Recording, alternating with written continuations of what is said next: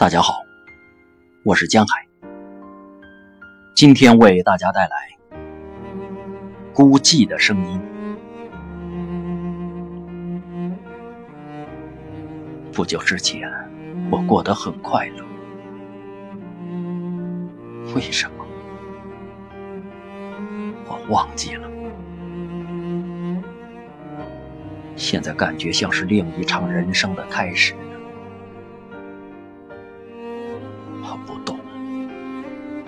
知道，我怎么能重新生活？怎么能继续活下去？但现在我就在这里有说有笑。我曾经伤心欲绝。曾经不知所措，我想找人谈谈，可是找凡人是不够的。我会去教堂，那里很安静，像是在丘陵上一样，安静的让人忘了自己。每次我早上醒来，伸手探去。他在哪里有他的枕头，他的味道。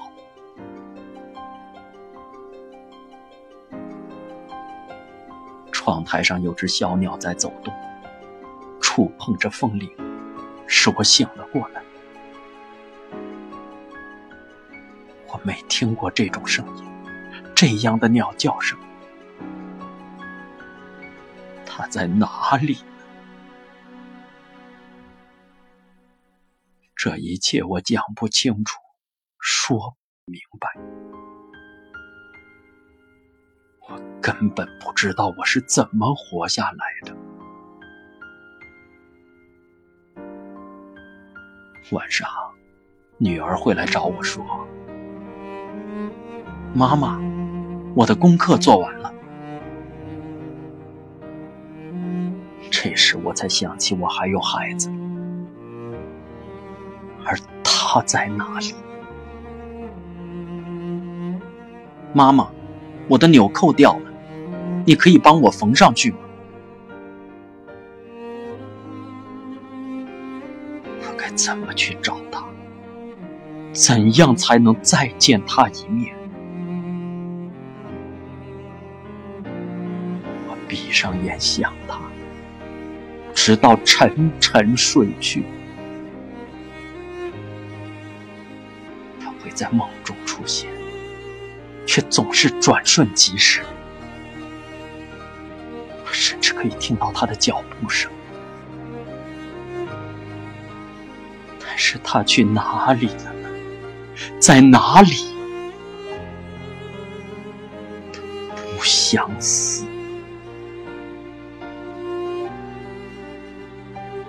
看向窗外，看着天空。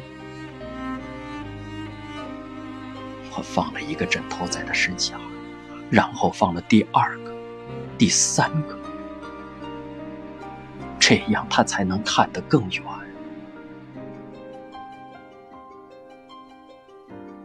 他已经过世很久了，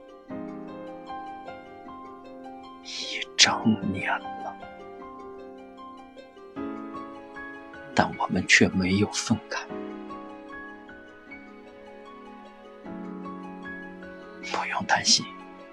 我已经不再哭泣了。我想要谈一谈。我无法欺骗我自己，忘记一切，就像我的朋友一样。我们的丈夫在同一年过世。他们一同去了切尔诺贝利，但他已经准备好再婚了。我并不是责怪他，这就是人生，日子还是得过。他家里有孩子，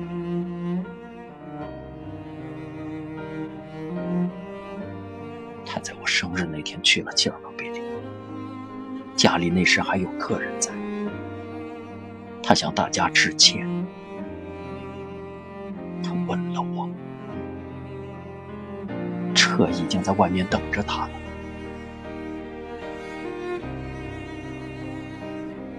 那天是一九八六年十月十九日，我的生日。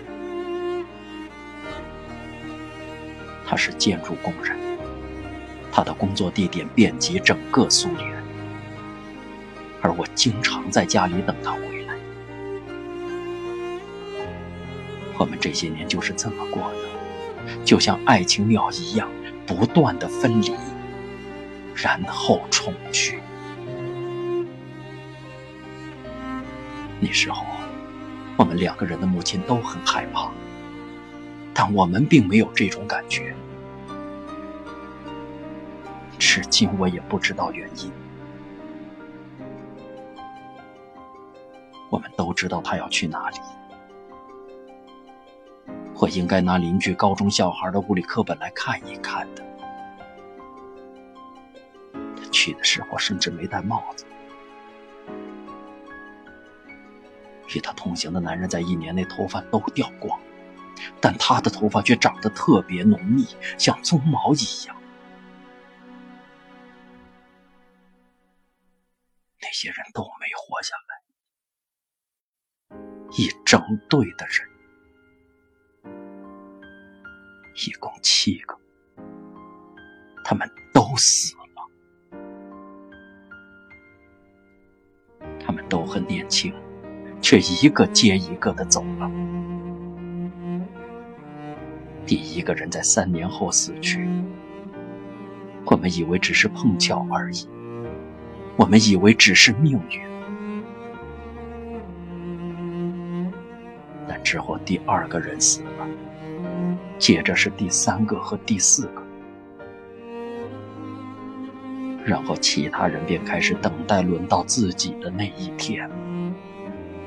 他们过的就是这种日子。我和丈夫是最后一个走的，他在半空中工作。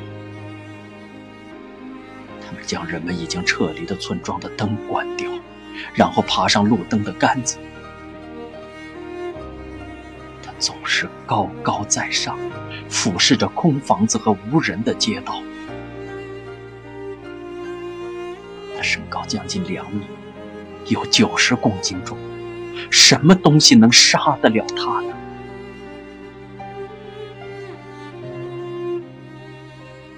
他回来的时候，我高兴得不得了。举办了派对，每次他回来，我们都会帮他举办派对。我穿上美丽的长睡袍。我喜欢昂贵的内衣，我有很多很美的衣服，但这件睡袍很特别，只有在特殊的场合我才会穿，是为了纪念我们第一次约会，第一个夜晚。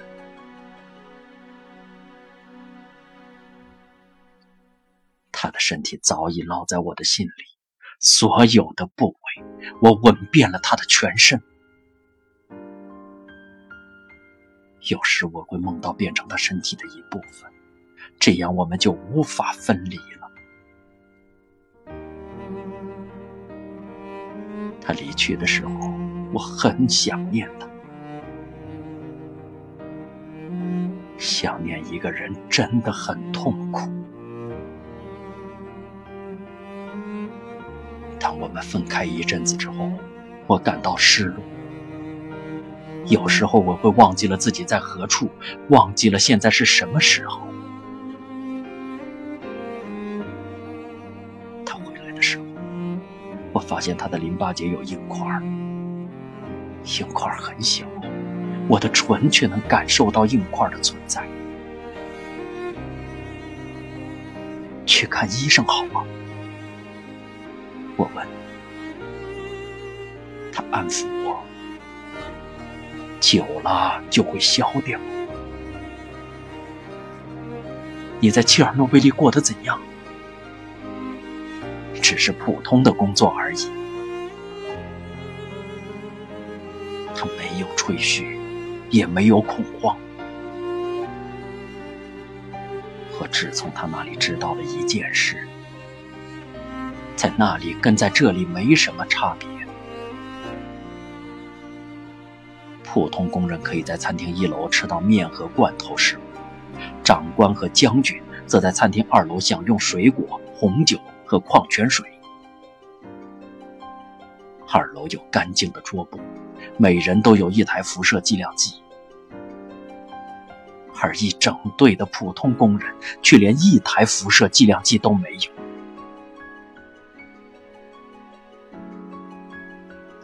我真的很开心。我们当时还去了海边，大海就和天空一样无边无际。我的朋友也跟她的丈夫去了海边。但他觉得海很脏，我们担心会得霍乱。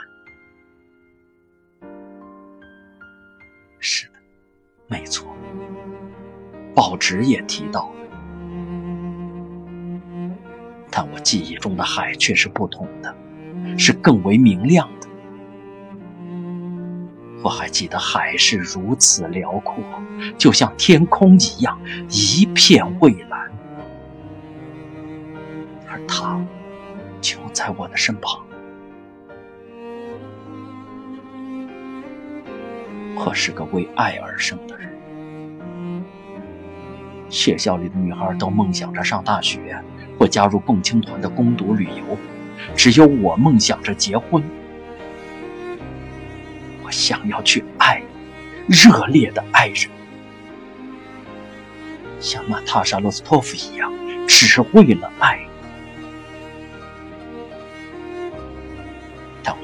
跟别人说，因为当时你的梦想应该是参加共青团的建设旅游。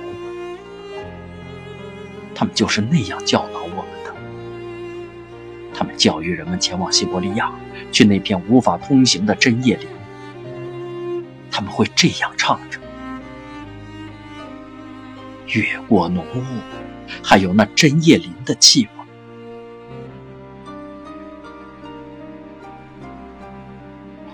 没考上大学，分数不够，所以去了通信站工作。我就是在那里遇见他的，而且是我向他求婚的。我对他说：“娶我吧，我好爱你。”我爱他爱得昏天黑地，他长得真帅。我开心的要飞起来了，是我自己开口对他说的：“娶我吧。”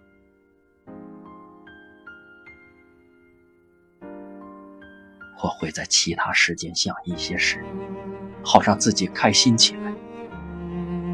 比如，也许死亡不是尽头，它只是换了形态，在另一个世界生活。现在在图书馆工作，我看了很多书，认识了不少人。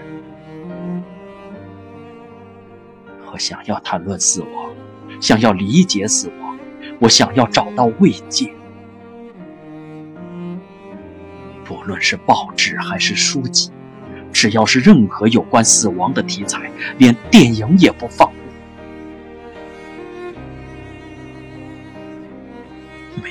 真的很痛苦。我没有办法孤零零的一个人。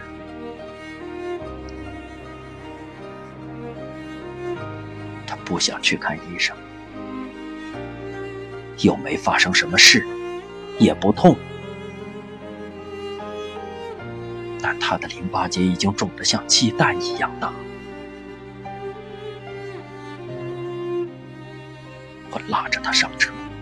带他去诊所。他们把他转给癌症医师诊断。一个医生看到他之后对另一个医生说又来了一个切尔诺贝利人。后来他们没让他回家。一周后便动了手术。他们切除了他的甲状腺和喉头用一些管子代替。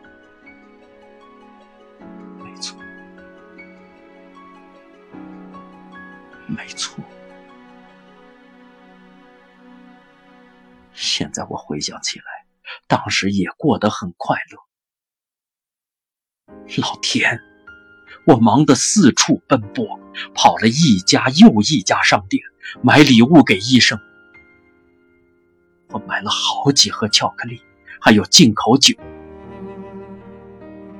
我把巧克力送给护士，他们都收下了。他却嘲笑我：“听好，他们又不是神，他们有足够的化疗和辐射治疗设备，不送糖果。”一样会帮我治疗。不过我还是跑到镇的另一边，去买蛋奶酥和法国香水。当时没有认识的人，是拿不到这些东西的。这些东西都藏在柜台下。之后，他们就让他出院了。出院了，医生给了我一种特别的针，还教我如何使用。我需要使用这种针来帮他喂食。所有的事我都要会，一天要下厨四次，烹饪新鲜食物，非得要新鲜的食物不可。我把食物放进绞肉机。绞成条状后放进针筒里，然后把针插到那根最大的管子里，管子直达他的胃。当时他已经失去嗅觉，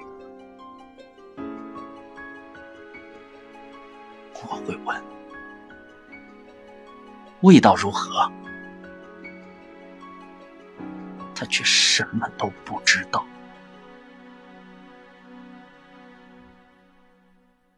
我们仍然去看了几次电影，然后在电影院里接吻。牵连我们的线已经细若游丝，但我们仍在尽情的享受生命。我们试着不去提起切尔诺贝利，不去想那些事，这话题对我们来说是个禁忌。我不让他接电话，我会抢着去接。他的那些朋友都一个个死去，这也是个禁忌。有一天早上，我叫醒他，递给他睡袍，但是他起不来，也说不出话，他再也讲不出话来，眼睛瞪得老大。这时，他才开始感到害怕。没错，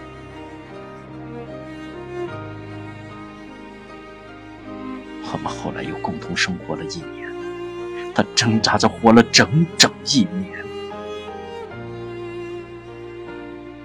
每过一天，情况就会变得更糟。他不知道他的朋友也在挣扎。我们就凭着这样的想法继续撑下去，但是这也令人难以承受，因为你不明白发生了什么事。嘴里说着切尔诺贝利，笔下写着切尔诺贝利，却没人知道那是什么。某种可怕的东西在我们面前被释放出来，我们的一切都改变了。我们生下来时就有所不同，死的时候也不一样。如果你问我，经历过切尔诺贝利的人是怎么死的，我爱这个人胜过一切，我是这么爱的。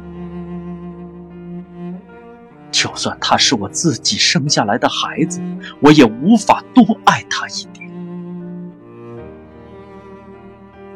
而他就在我眼前变成了一头怪物。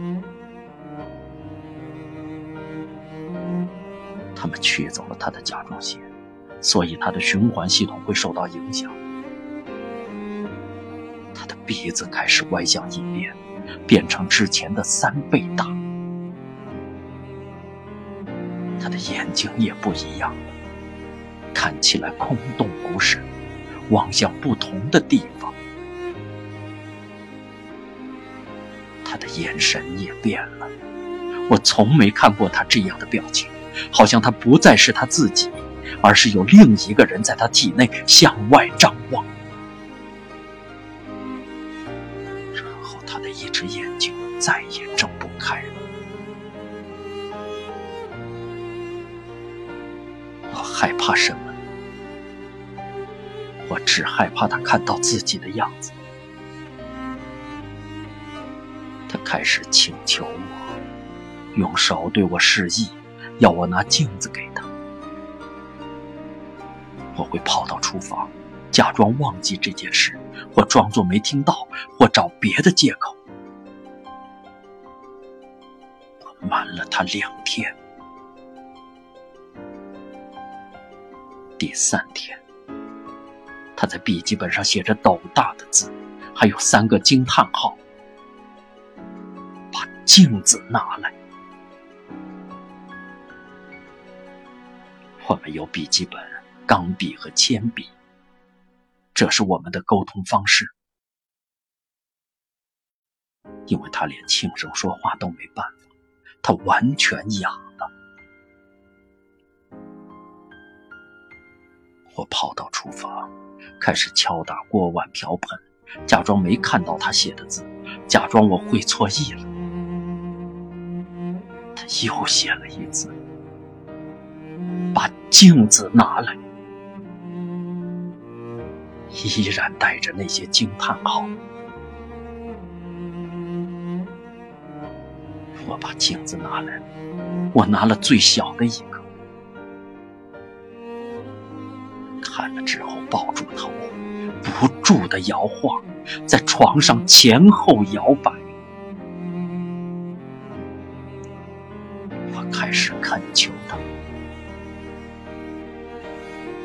好一点的时候，我们一起去别的村庄，去废弃的村庄。如果你不想住在有很多人的大城市，我们可以在那里买一栋房子住下来。我们两个人可以独自生活。我是认真的，我愿意跟他到天涯海角。只要有他在的地方就好。我在乎的一切，我是认真的。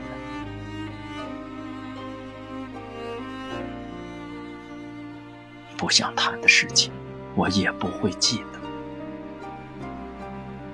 发生了很多事，我看得很远，也许比死亡还要远。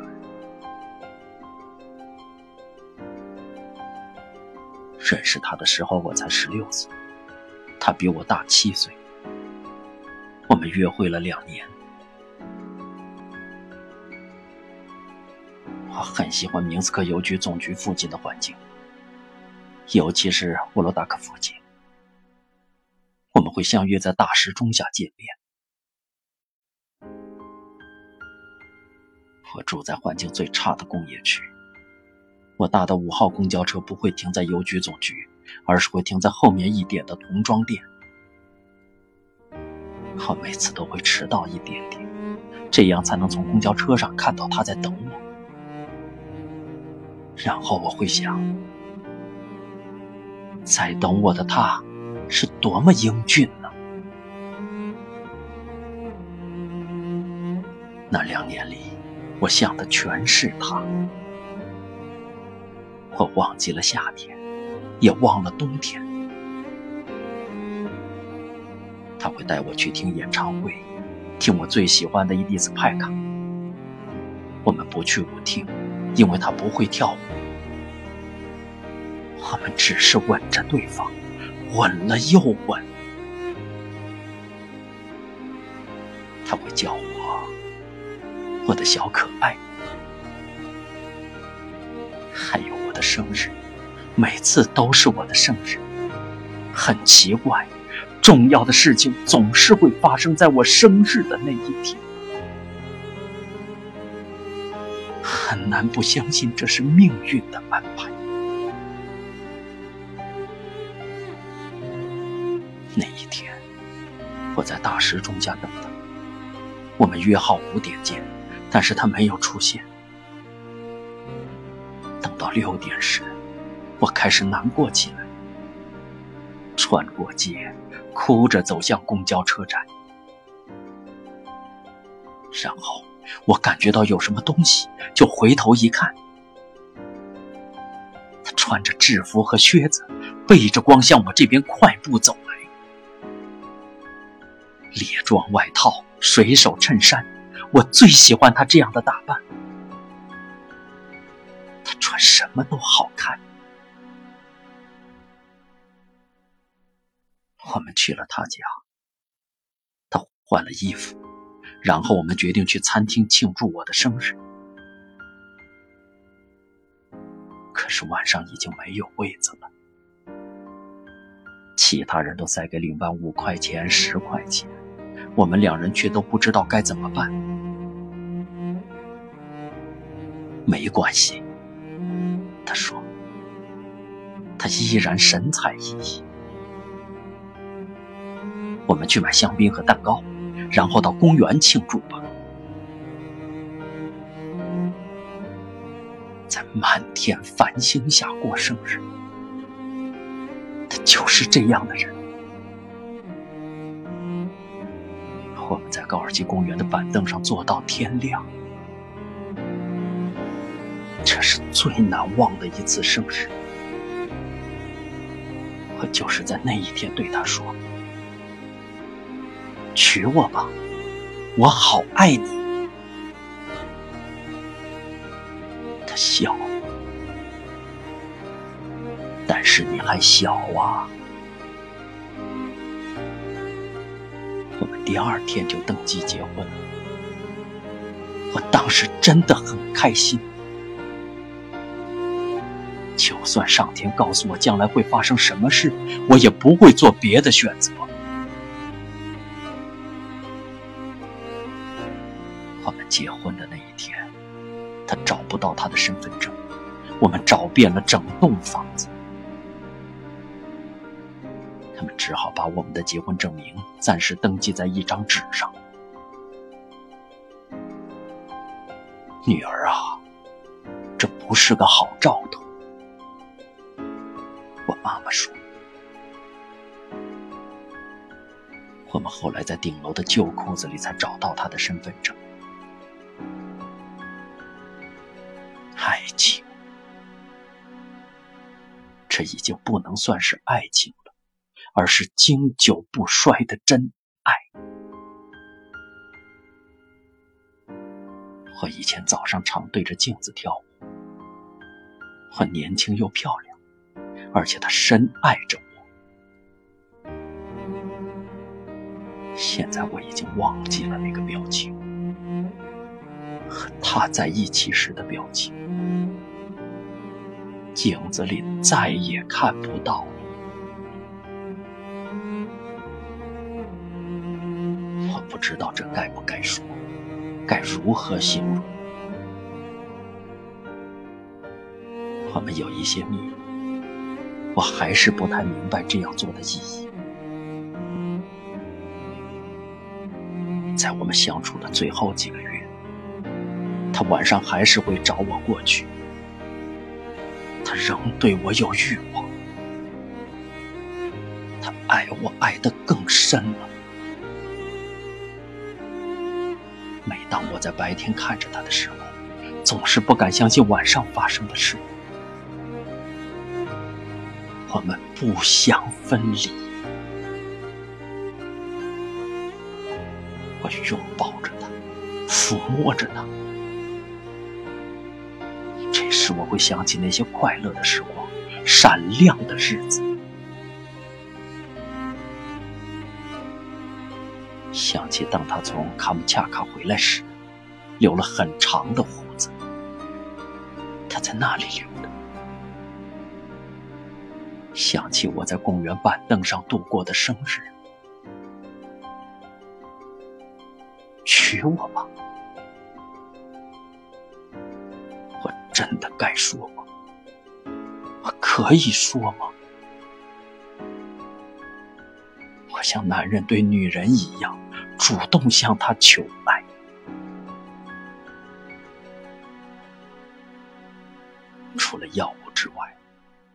还能给他什么呢？还有什么希望？他并不相似。我没有告诉我妈妈任何事，她不会懂的，她只会批评我，只会辱骂我们，因为这可不是普通的癌症。一般的癌症就会使人害怕，何况这是更糟糕的切尔诺贝利癌症。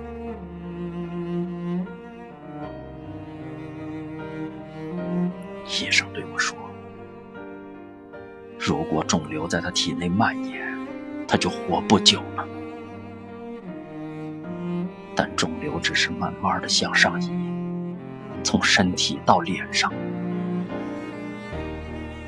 他的身上长出了黑色的东西，他的下巴移位了，脖子不见了，舌头却跑了出来。”他的血管开始破裂流血，脖子、脸颊、耳朵到处都是。我装了冷水，用湿布擦拭，却一点帮助也没象很可怕，枕头上全是血。我从浴室把脸盆拿过来，血流入盆里，像是在用桶接牛奶一样。那种声音听起来很柔和，好像来到了农村。我现在晚上还是会听到这个声音。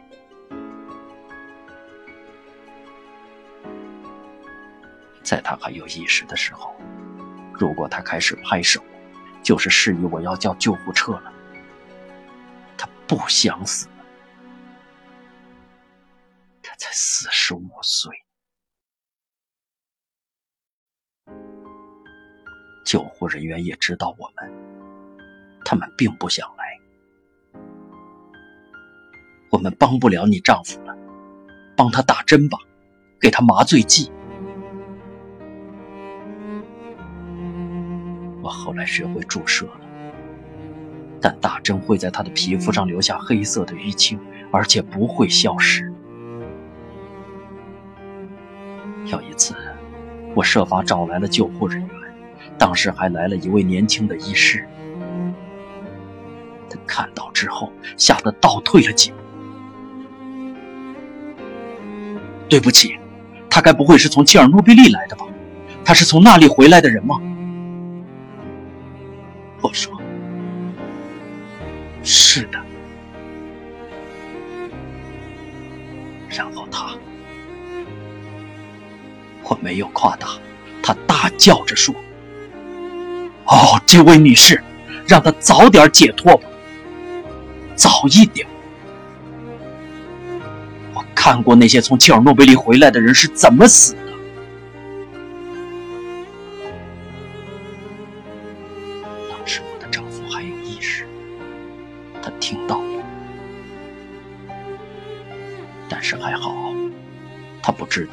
他也没有猜到，当时他是他们队里最后一个活着的人。还有一次，我从附近诊所请来一个护士，她只是站到门口拒绝进来。哦，我办不到。为什么我就办得到。我什么都愿意做，还能想些什么办法？我怎样才能救他？他痛苦的大喊着，吼了一整天，最后我才找到方法。我把注射筒装满伏的夹注入他体内，他才停了下来，忘记了痛苦。这方法不是我想出来的，是其他女人跟我说的，她们也有同样的经历。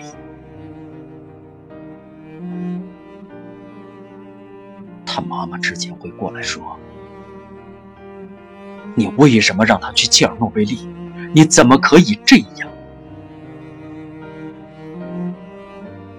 我根本没想过能阻止他去，他大概也没有想过拒绝。当时跟现在不同，是军事统治的时代。我曾问他：“你后悔去那里吗？”他摇头表示不会。他在笔记本上写着：“我死掉之后，卖掉车子和备胎，不要嫁给托利克。”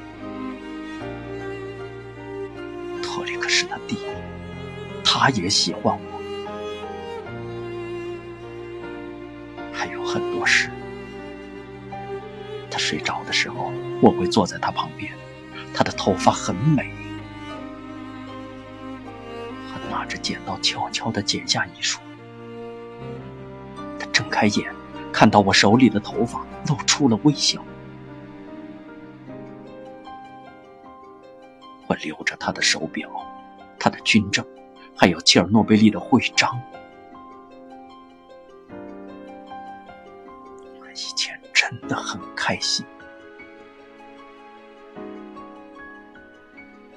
我还记得我在产科病房里的日子。我会坐在窗边，看着外面等他。我不知道我为什么会这样，我到底怎么了？我对他百看不厌，我还以为迟早有一天我会厌烦。我给他做早餐，然后看着他吃东西的样子，我看着他刮胡子，我看着他走出门外。我是个尽职尽责的图书馆管理员。但我不知道该如何热爱我的工作，我只爱他，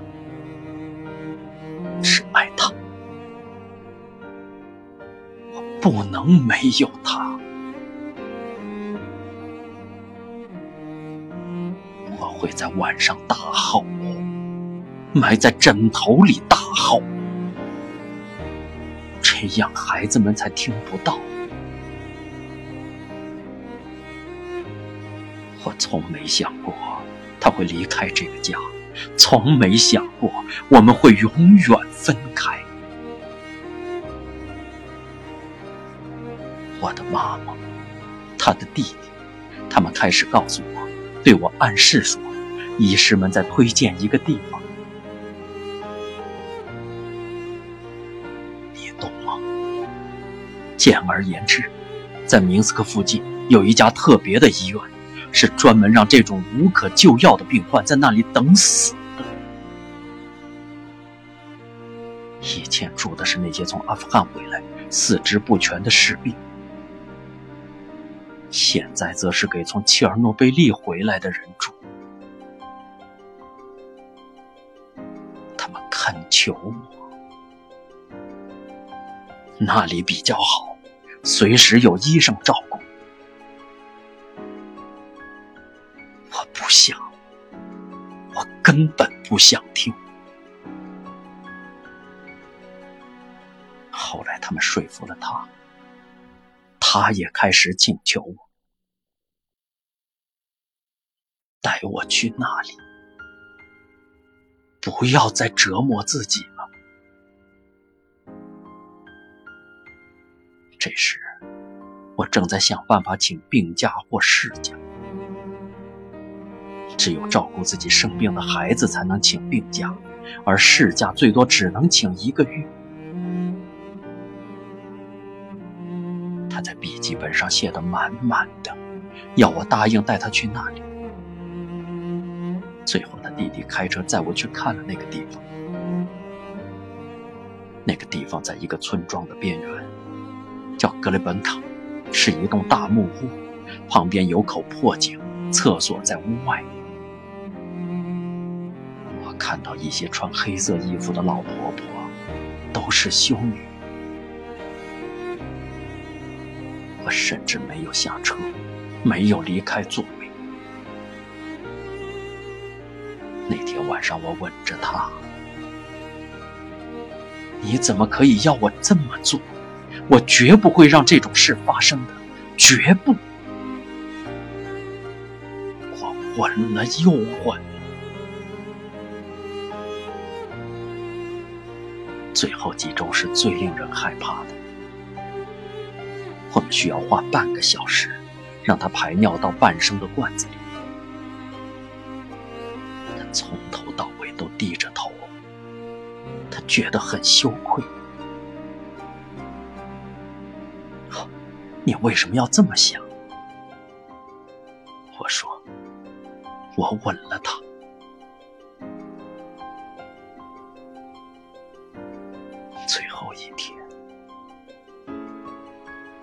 一瞬间，他坐了起来，睁开了眼睛，笑着说：“瓦利乌西卡。”他想喊我的名字。他死的时候孤零零的，所有人都是如此。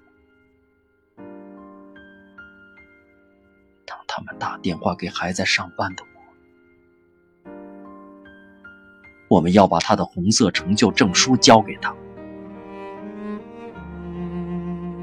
我问他：“你们的人想过来？他们要拿证书给你。”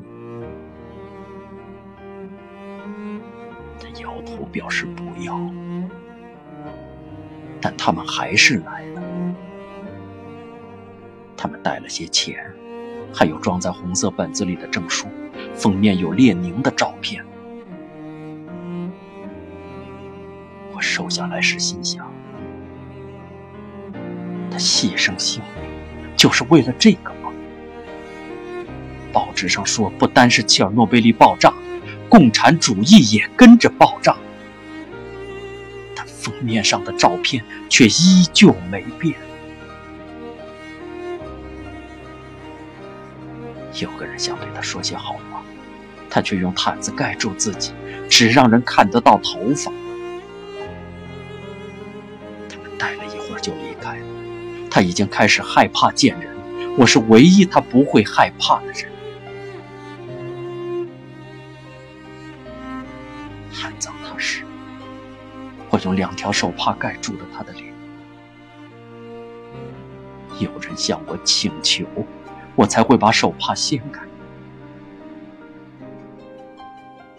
一个曾经爱过他的女人看到后就昏倒了。我以前还会嫉妒他。让我再看他最后一眼。好，我没有告诉他，他死的时候没人敢靠近，大家都很害怕。根据我们的习俗。我们是不能为死去的亲人清洗和穿衣的。两个太平间的看护人过来跟我要伏特加喝。我们什么都见过了。他们对我说：“我们见过被压扁的人，我们见过支离破碎的人，我们还见过烧焦的小孩尸体，但是都比不上这个。”切尔诺贝利人的死状是最恐怖的。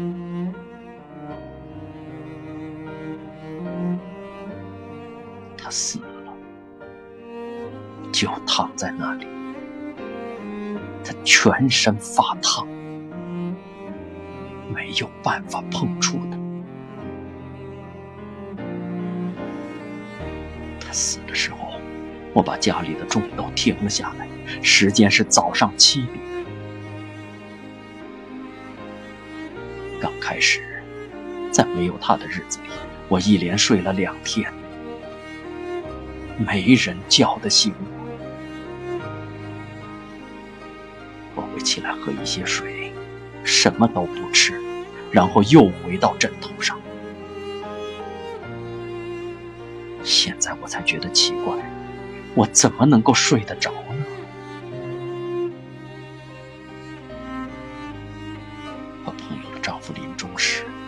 对着我的朋友丢盘子，他不明白，他为什么可以这么年轻漂亮。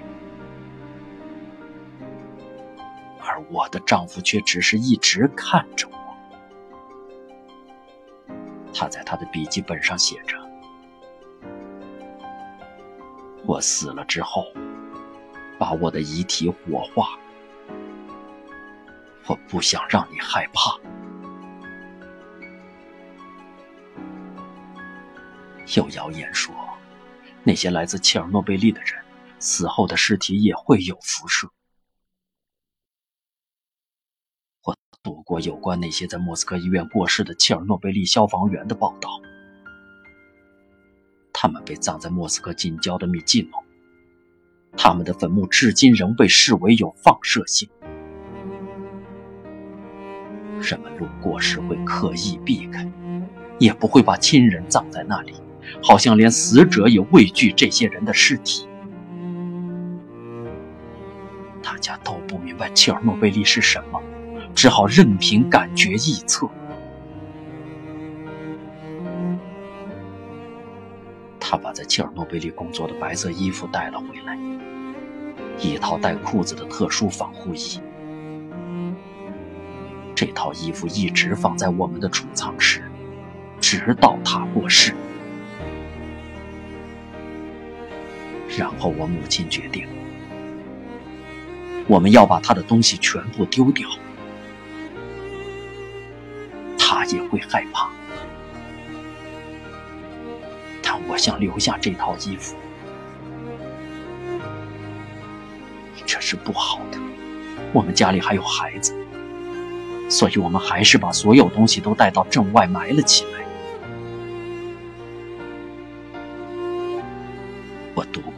多书，我就生活在书堆之中。但有件事却是无法解释的。他们将骨灰坛交给我时，我一点儿也不害怕。我用手抚摸着他的骨灰，里面有小颗粒，像是沙滩里的贝壳。在此之前，我抚摸他的遗物时都无法听到他的声音，我感受到他的存在。但是现在我却感受到，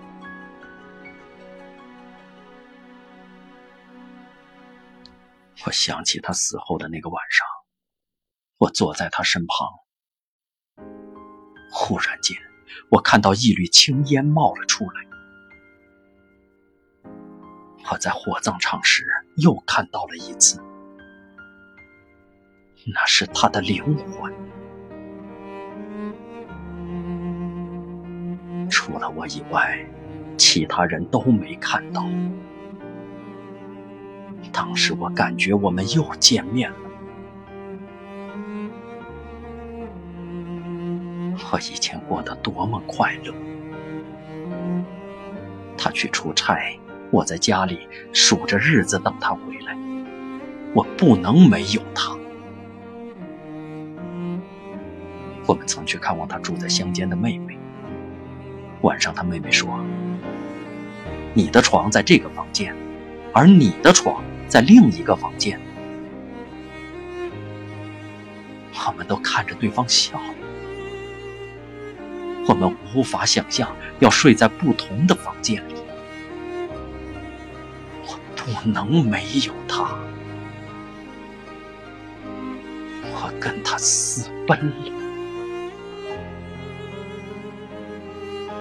他的弟弟做了同样的事，他们两个人个性很像。但是现在，如果有人碰我的话，我想我只会不停的哭。是谁把他从我身边夺走的？谁有这个权利？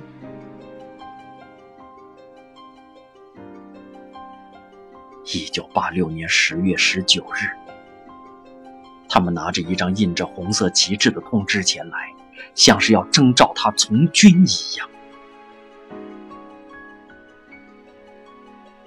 我该怎么活下去？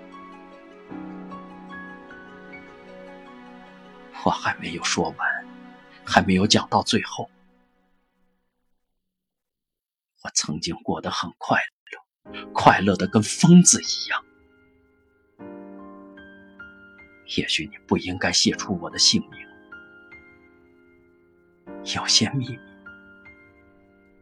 人们只会在私下祈祷，轻声说给自己听。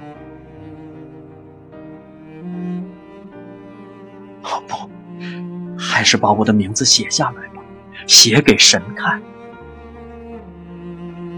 我想要知道为什么，为什么我们要受苦。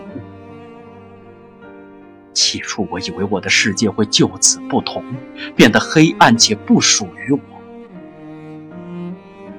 是谁救了我呢？是什么让我重新找回人生？是我的儿子，我和他的儿子。他病了很久，他已经长大了，却还在用五岁小孩的眼光看世界。我想陪着他，我希望能把房子卖掉。搬到诺文奇附近，那里有精神病院。他就在那里，按医生的吩咐住在那里。医生说，如果要活下去，他一定要住院。我会在周末去看望他，他会对我说。米莎爸爸在哪里？他会来吗？还有谁会问我这种问题？他还在等爸爸。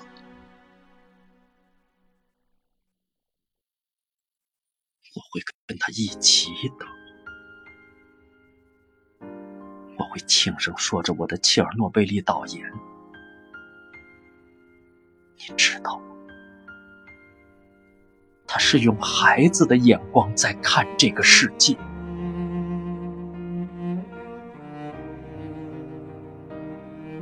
瓦莲金娜·季莫费娜·帕纳谢维奇，清理人的妻子。